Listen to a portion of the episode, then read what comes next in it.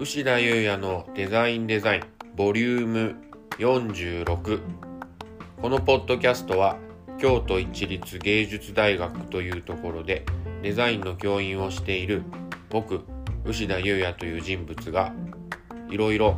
デザインとかデザインの周りのことなんかについて楽しく話していけたらなというチャレンジです。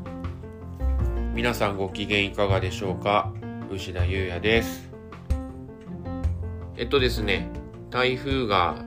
何個か行ったり来たりしてですね。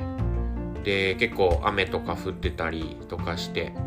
えー、被害もなんか大変だったとかいうのもニュースで見たりとかしてまして大丈夫かなって思ったりもしてるんですけどそうね。なんか本当に台風がね、えー、来ましてで一気に気温も下がってと言いますか。あの本当にあれですよ。なんか8月とか9月の最初の方っていうのはもう長ズボンなんか絶対履けないし大体サンダル的なものでね、えー、外に出てたのですけど最近なんというか、えー、長ズボンに靴下を履くっていうような感じになってきましてというか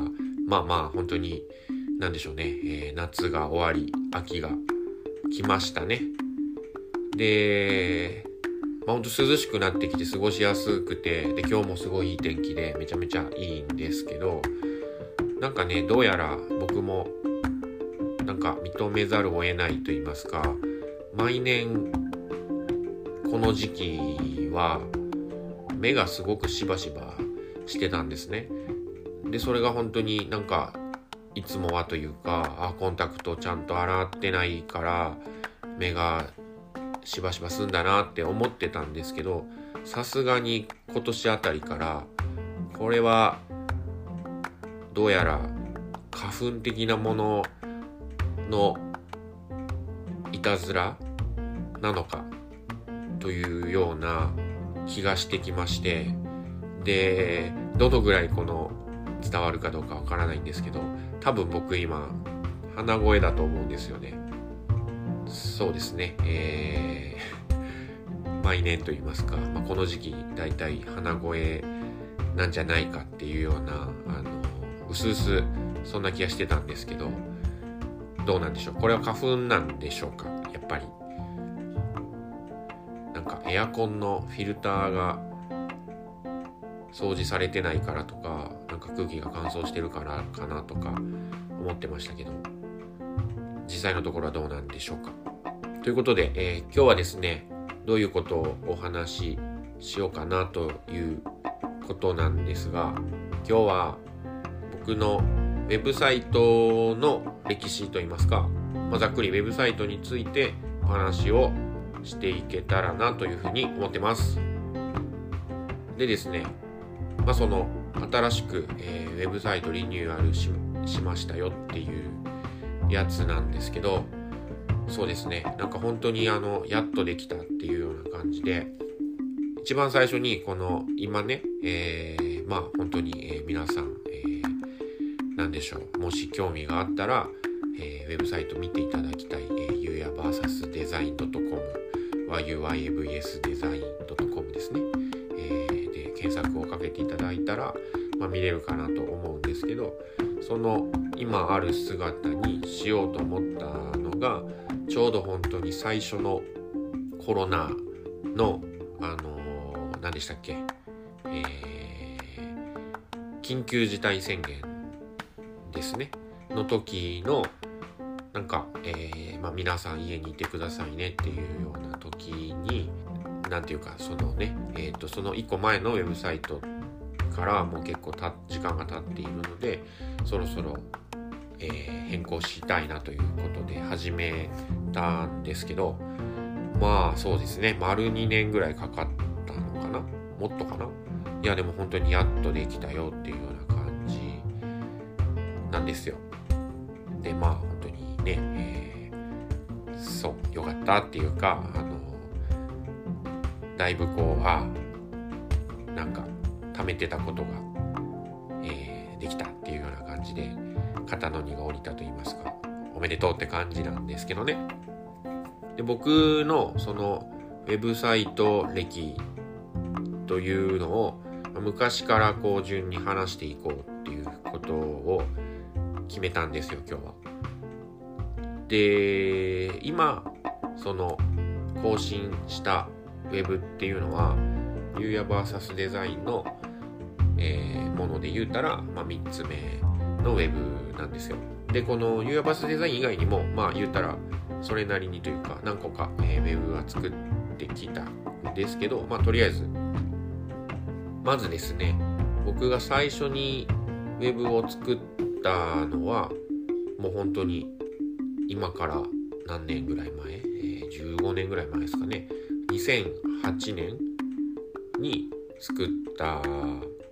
作りましたね。でその時のウェブっていうのはあの皆さんご存知かどうかわからないですけど当時その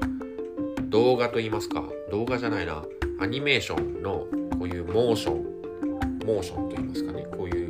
何かしらこう動くみたいなものっていうのはなんか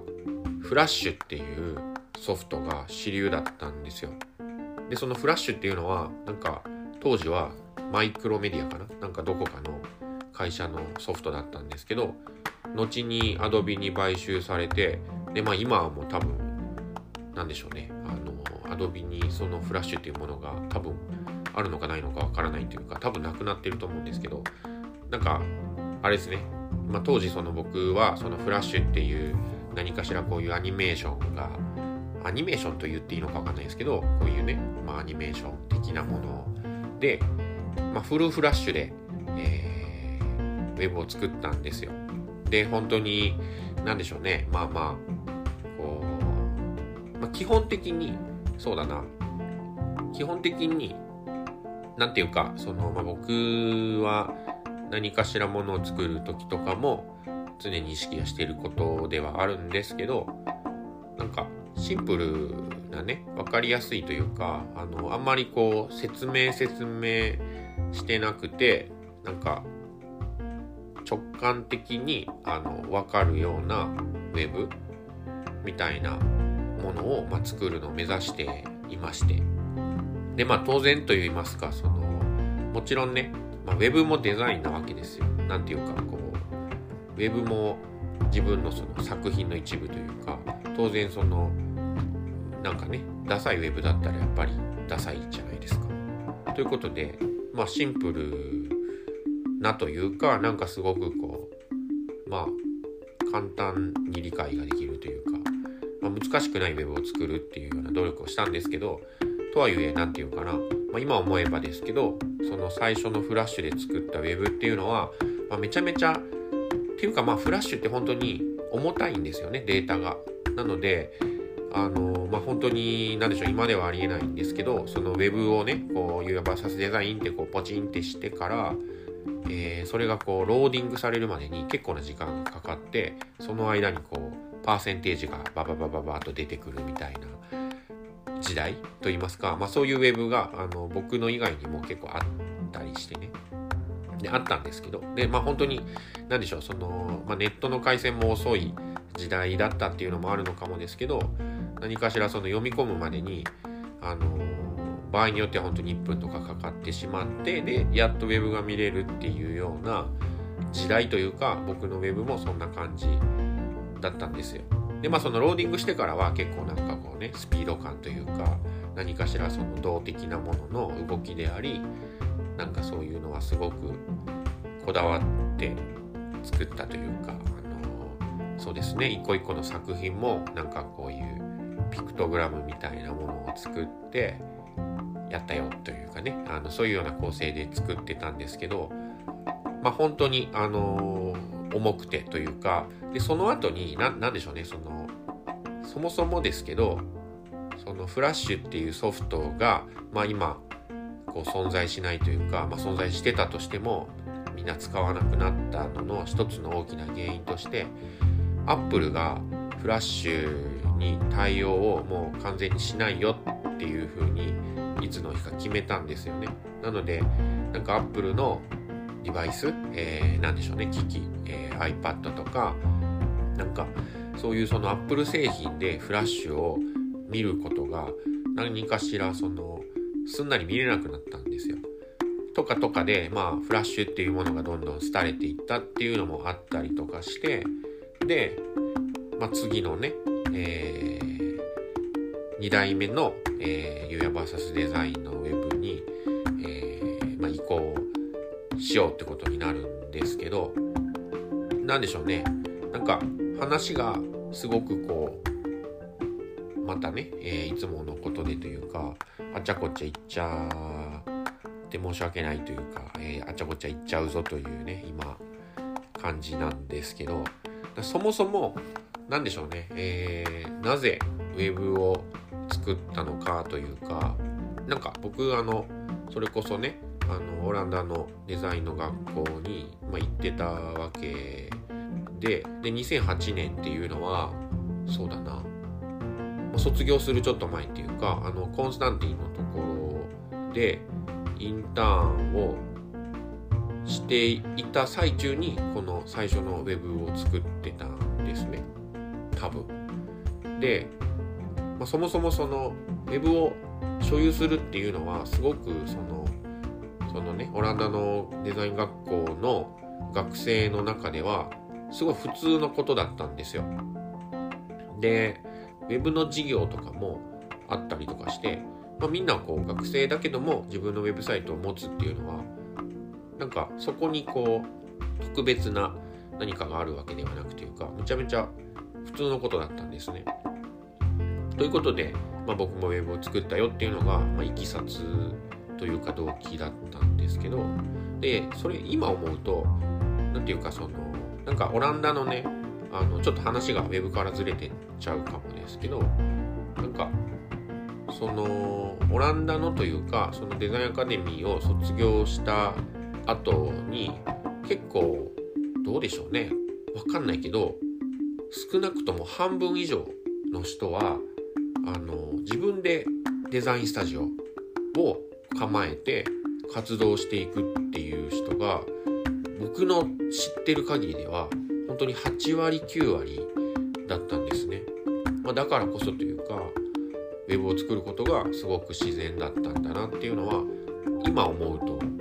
思いますねそういうふうに。なんかやっぱり日本の学生ってねあのやっぱ個人でやるっていうよりは就職とかする人が、まあ、本当に8割9割だと思うので、まあ、そういうその何て言うかね会社に勤めてデザイナーをするっていう人はあんまりねウェブサイトとかあんまりいらないっちゃいらないですもんね。なんかそういう違いがあったのかなっていうのは今ちょっと今回ね、えー、ウェブのこと考えてみた時に少し思ったことかな。でまあまあそうやって僕は、まあ、みんなが作ってるからというかまあ自分もウェブがあったらいいなということで作ったんですけど、まあ、そのね最初のはすごく重か重くてでそれこそ本当に、えー、次のというか2代目の2個目のウェブは結構すぐというかあの2年後の2010年あたりに、えー、作ったんですね。でこれっていうのは本当にその僕が、えー、卒業を2010年の、えー、6月に卒業してで2010年その年のちょうどもうすぐだな、えー、11月の頭に、えー、デザインアカデミーのグラジエーション賞っていう何て言うかな結構でかいでかめのというかそのアイントホーベンっていう街がもう街ぐるみでデザインウィークっていうようなものやってでその一環としてその僕の行ってた学校の卒生もやるっていうような感じだったんですね。なのでその卒業してから4ヶ月ぐらいあるうちにそのまあ皆さんその、ま、ウェブを作ったり名刺を作ったりこう何て言うかそのグラジエーションショーでねこういろんな人にこう見つけてもらうためのこうかしらこう素材なり何なりをねこう準備するわけですよ。でその時にやっぱりこうフラッシュのウェブはすごくこうお気に入りではあったんですけどやっぱりこう重いしなんかまあちょっとこだわりが強すぎてそれこそシンプルなのっていうこう自問自答した時にそういうようなことも思ったので、えー、2個目のウェブをそのね、えー、卒業してから卒業制作展までの間に作りました。で、でその2個目のウェブっていうのは、あのー、まあ、ちょっと前まで、えー、ずっとそれだったんですけど、あのー、まあ、イメージとしては、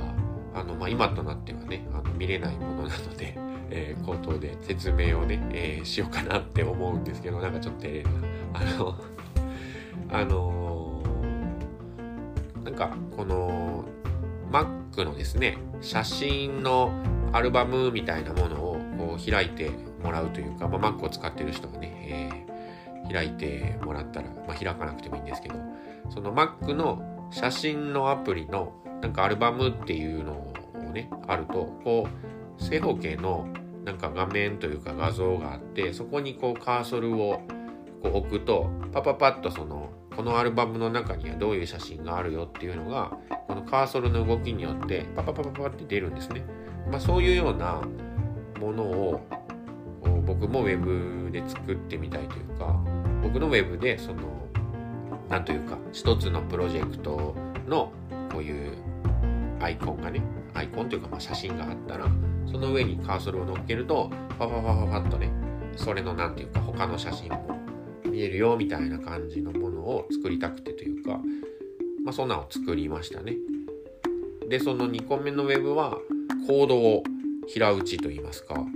のコードで作りましたね。で本当にあのとはいえというか全くその独学でという言いますか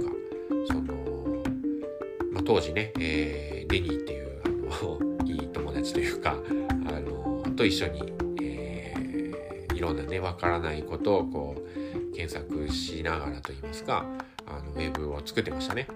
で本当にまあまあ作るとねそういう、まあ、コードみたいなものも何て言うか本当に分かってくるとその仕組みがね分かってくると結構面白かったりとかしてでまあウェブ作れましたね。なのでその2個目の本当にこの間までの僕のウェブっていうのはコードで作ったよっていうようなやつでした。でただね本当にそのまあまあウェブって本当に何て言うかやっぱ作っておしまいではないんですよね。あの生の情報というか更新をしていかないとやっぱり意味がないと言いますか良くないというかやっぱ更新をして常にその新しいものにそういうふうにしていく必要があるわけですよ。当たり前ですけど。でその本当にそのなんか一番最初のねフラッシュのやつなんかは本当にその一つ一つのプロジェクトのためにねそういうピクトグラムみたいなものも自分でそのまあ作ってたとかねそういうのこととかもあったりとかしてでその2010年のやつっていうのも、まあ、コードだから、まあ、コードのね言うたらコピペでいけるんですけど新しいそのものをこう追加するっていうのが結構な、まあ、労力というか、まあ、時間を費やすことだったんですよ。っていうのでまあまあ本当に案の定と言いますかその2個目の Web っていうのも何かしら最近本当に更新ができてなくてで何でしょうねなんかまああのあまりこう時代に合わなくなってきたというかあのそうですね。あとは本当に何て言うんでしょうその時代に合わなくなってきたっていうのはなんかその頃からというか、まあ、その後その後だよね。その後ぐらいからやっぱスマホとかが出てきてで、まあ iPad とかね、当時もあったかな？あったね。あったけど、まあそういうようなものが、なんていうかその、ウェブサイトっていうものを見る機器っていうのが、最初そのウェブを作ってた、最初というかまあ、その当時は、やっぱり基本コンピューターで見るものだったんですよ。ただそれが iPad とか iPhone とか画面の形が全く違うものでやっぱ見え方をなんかいい感じにしなきゃいけないっていうような、えー、ことが必要になってきてでそれこそ僕のその1個前のというか、えコードで作ったものは、まあ、シンプルに、えスマホの画面で見るとちっちゃくなってて、まあ、モバイルフレンドリーじゃないっていうようなね、えー、ものだっていうふうに Google から言われたりとかしていたっていうのもあったりとかしてであとそのもう一個はそのその後でというか、まあ、僕のそのちょっと前まで使っていた Web っていうのはスクエアの写真みたいなものがプロジェクトプロジェクトごとに一個一個並んでるわけですよ。でそれをまあ本当にクリックするとファファファってね写真が変わるっていうような構造だったんですけど、まあ、インスタグラムとかが出てきてで何ていうか その、ま、インスタのそのそういう画面というかデザインがまさにその僕のウェブのような感じというかもうそもそもはそのアップルの写真のアルバムアプリなんですけどね、まあ、それとこう結構似てるような感じになってでやっぱり何て言うかそのインスタグラムっていうようなまあその何でしょうねあの Facebook 作ったあのサバンナの高橋にのね、えー、ザッカーバーグさんですか。あの人の、まあ、会社が作ったそのコンテンツといいますかそれっていうのはすごくやっぱ更新がめちゃめちゃしやすいですよね。あの写真撮ってでパパパッとテキストも打ってポチンってしたらもうそれがまあ世の中に発信されるっていうような感じのものが、まあ、出てきたりとかしていやもうこれ Web なんて自分で持つ時代じゃなくて本当にインスタグラムのアカウントとかがあれば Web なんていらないんじゃないのっていうふうに思ったこともあると言いますか。でまあとにかくその僕の Web っていうのはそういう更新する時の、まあ、労力というか結構更新がまあ本当にやる気にならなきゃできないような感じだったので、えー、あまり更新ができてなかったっていうような反省とかもありつつそのね、えー、あとは画面の大きさが違うとか比率が違うとかで見え方も変わってくるっていうようなものも考えてっていうようなことが考えられてなかったからまあ作んなきゃっていうことでずっと思っていてでちょうどそのコロナの緊急事態宣言の時によっしゃ作ろうって言ってやったわけですよ。でやっとねこの新しいウェブについて話す話すというかなんですけどなんかまあいろいろなそのどういうような感じがいいかなっていうようなそうねやっぱりこう最初のその絵コンテといいますか、まあ、どういうようなウェブにしたいっていうもののイメージが大事ですね。でまあそういうのを考えてでなんかまあそうですねそこら辺で、まあ、僕も本当にそういうウェブとかそういうことにすごくこう詳しいわけじゃないからなんか情報とかもなかなかこうそんなにこうすぐにこう自分の知りたい情報が分かるような感じはしないというか何でしょうねなんかこうウェブとかそういうインターネットのものってすごくこうカタカナなのか英語なのかよくわからない言葉みたいなものがすごくあるじゃないですか。何かねその IP アドレスとかなんとかサーバーとかなんとかドメインとかね。なんかそういうようなもので結構何て言うか翻弄されてしまっているというか、まあ、分かりにくいですよね。未だにそれは本当に分かりにくいなって思ってはいるんですけど。でその新しいウェブを作るにあたってどういうようなのがいいかなっていうので何かしらそのワードプレスとかまあ、そういうようなものとかも結構まあ見たり調べたりしていったんですけどなんかまあ、うん、なんかまあ難しそうだなっていうかあのとか思ってた時になんかその最近なのかどうかわかんないですけど WIX とかね何かしらそのウェブのテンプレートを提供しているようなサービスみたいなものの、まあ、存在を知ってですねでまあそういうもので作ってみようとちょっと思ってたわけですよ。でなんかそのねミックスのテンプレートだとなんとなくあこういう感じしかできないんだなっていうか僕のやりたいようなことがちょっと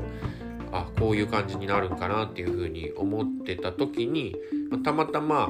コンスタンティンのところで、えー、アシスタントをしててで今ヤンとサミっていうデザイナーとしてね、えー、活動している2人のウェブを、まあ、見た時にあ結構いい感じというかあかっこいいって思ったんですね。でそのウェブがどういうふうに作られてるんだろうっていうふうにこういろいろ調べていったらなんかカーゴっていう、えー、ものにたどり着きましてでそのカーゴっていうのはどうやらそのアメリカのね、まあ、ウィッグスも多分日本のものではないような気がしますけどどうなんでしょう。あの、まあ、ウィッグスみたいなそのサービスだったんですよ。でそのカーゴっていうので、えー、まあまあそれを使おうっていうことで、えー、ウェブをね、えー、今回作ったよっていうような感じ。でまあ本当に何でしょうね、まあ、ここからというかとりあえず、えー、まあ2年の歳月を費やしたわけですけど、まあ、皆さんにね、えー、お見せしてもいいような状態なんでしょうねまだ完全にはできてないというかあの途中やりなところもあるんですけどあのとりあえずはそうやってこう、えー、パブリッシュしたというかあのまあリニューアルしたよっていうようなことを、えー、言っているわけなんですけどね。で、まあ、ここから本当にどのぐらい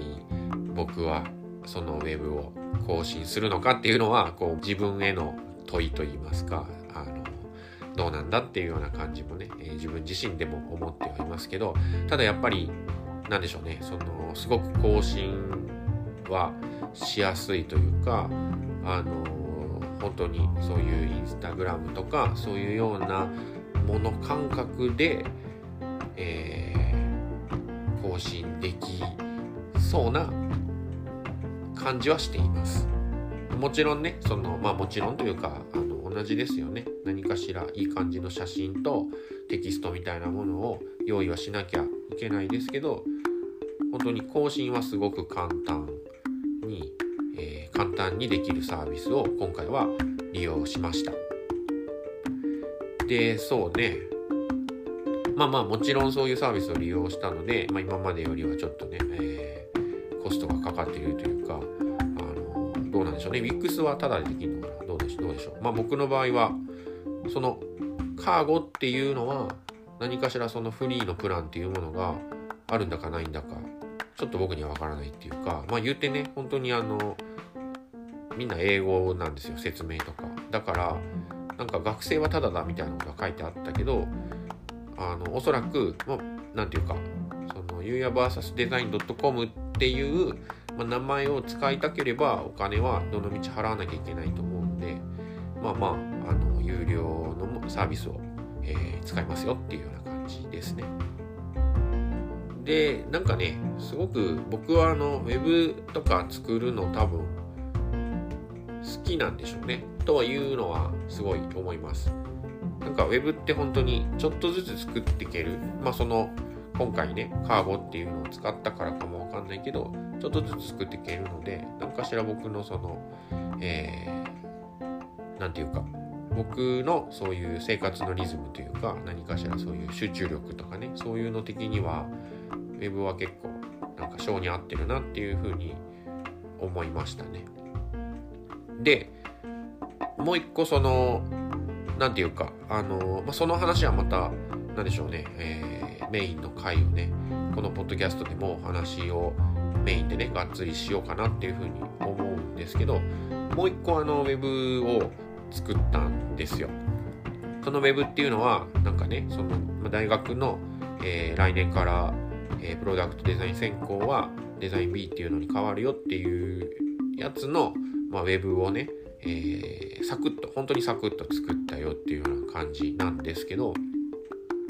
で、それは、あの、スタディオで作りましたと。で、そのスタディオ、これスタディオって読むんでしょうか？スタジオ？スタジオ？が、スタディオをなぜ使ったかというのは、あの、完全無料で Web が持てるっていうところなんですね。で、もちろんね、あの完全無料なので、あのなんていうかこういうドメインって言いますかあのなんとか .com みたいなものではなくてあの語尾がね、えー、スタディオサイトっていうものになってしまうというか、まあ、それを使ってであとその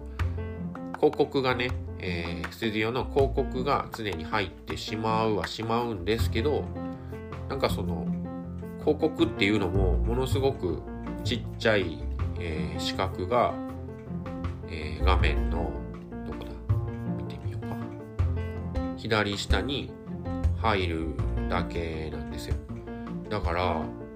なんでしょうね。すごくまあまあ、本当にこのスディオっていう存在を知ったのは今年に入ってからなんですけど、まあ、このね、えー、ていうかそのすごいまあ僕としてはショッキングというかあ完全無料でウェブが立ち上げれる時代なんだなっていうところにすごくこう驚かされましたね。でもちろん本当にそういうアドレスの制限とか広告が入るよっていうのはあるんですけど今後ねやっぱりそういう何でしょうこれが本当に主流になってきくるんじゃないかっていうか本当に誰でも簡単にあの自分のウェブを持てるそれも無料でっていうような時代が来たと、いうことはすごく、えー、驚きましたね。で本当にこれもやっぱりその何て言うかその WIX はちょっとまあ僕は最初にね、えー、使おうかなっていうところで見てみただけでよくわからないんですけどなんかそのワードプレスにしてもこういうような、えー、スタジオにしても僕の使ったカーゴにしてもあのまあそれぞれこう何て言うんでしょうね。やっぱ特色というかやれることやれないことみたいなものがあのおそらくねあのすごくこう何て言うかあの専門的な知識のある人だったら、まあ、どんどんねそういうのを使っても同じようなことっていうのはできるのかもしれないですけど僕の知る限りというか僕の、えー、能力の中では結構まあ3つともそれぞれこういうことはできてこういうことはできないんだなっていうか特にそのステディオとカーゴっていうそのどちらでもウェブを作ったわけですけどなんかあスタジオだとこういうことはできないんだなとかカーゴだとこういうことはあの簡単にできるけどこういうことはちょっと、えー、設定が難しい難しいなとかね。まあ思うことがあったりとかして。というような感じの何かしら違いみたいなものも感じたと言いますか、えー、何でしょうねあのこの夏休みに、えー、僕は2つのねえウェブを、え一応完成させることができたよっていうようなことですね。で本当に、まあ、このデザイン B の方のウェブに関してはまたねさっきも言いましたけど改めてここでももうちょっとじっくりお話しできたらいいかなって思ってはいるんですけどとにかく、えーまあ、ウェブ更新できて、えー、本当にすっきりして、え何て言うか、えー、もうすぐね始まる後期をね、えー、新たな気持ちで頑張っていこうじゃないですないですかとね、えー、神々ですけど、えー、思ったよっていうようなことです。でまあ本当にあとはね、えー、更新をしていかなきゃダメだぞっていうことですよ。そんなとこかな。今日はそうだな。特にオチもなくというか、えー、まあ何でしょう、まあ、落ちて普段からオチがあるのかというような気もしますけど。そうとにかく、えー、ウェブ作ったというかリニューアルしたので何でしょう。電車に乗っている手持ち無沙汰のスマホを触っている時であったりとかこうね秋の夜長に、何かしら YouTube 見るのもちょっともう疲れたなっていう時とかまあいろんなタイミングあると思うんですけどそういうような時にもしよろしければ、えー、僕のウェブサイト、えー、ゆうや VSdesign.com を、えー、ちらっとね見ていっていただけたらなというふうに思いますね。はい。ではでは、えー、採点ですけどそうですね、えー、70 72点でしょうか。はい。じゃあ今日は70いや73点にします。あのなんか偶数ばっかり言ってるような気がするのでたまには奇数ということで。73点。71点。71点。えー、なんで2点から偶数から奇数へってことで上げるんだっていうねあのなんかしら、えー、あざとさというかこうエゴが見えてしまったような気もするので、えー、71点ということで1点マイナスです、えー、ということで、えー、71点でよろしくお願いします。牛田優也のデザインデザインボリューム46お聴きくださりありがとうございます。今後のエピソードも楽しみにしていただけたらなと思ってます。あと、質問やこんなこと話してほしいよとか、そんな感じのお便りとか、何でもどしどし待ってます。ではでは、今日であり、明日をいい感じにお過ごしください。吉田優也のデザインデザイン。お相手は吉田優也でした。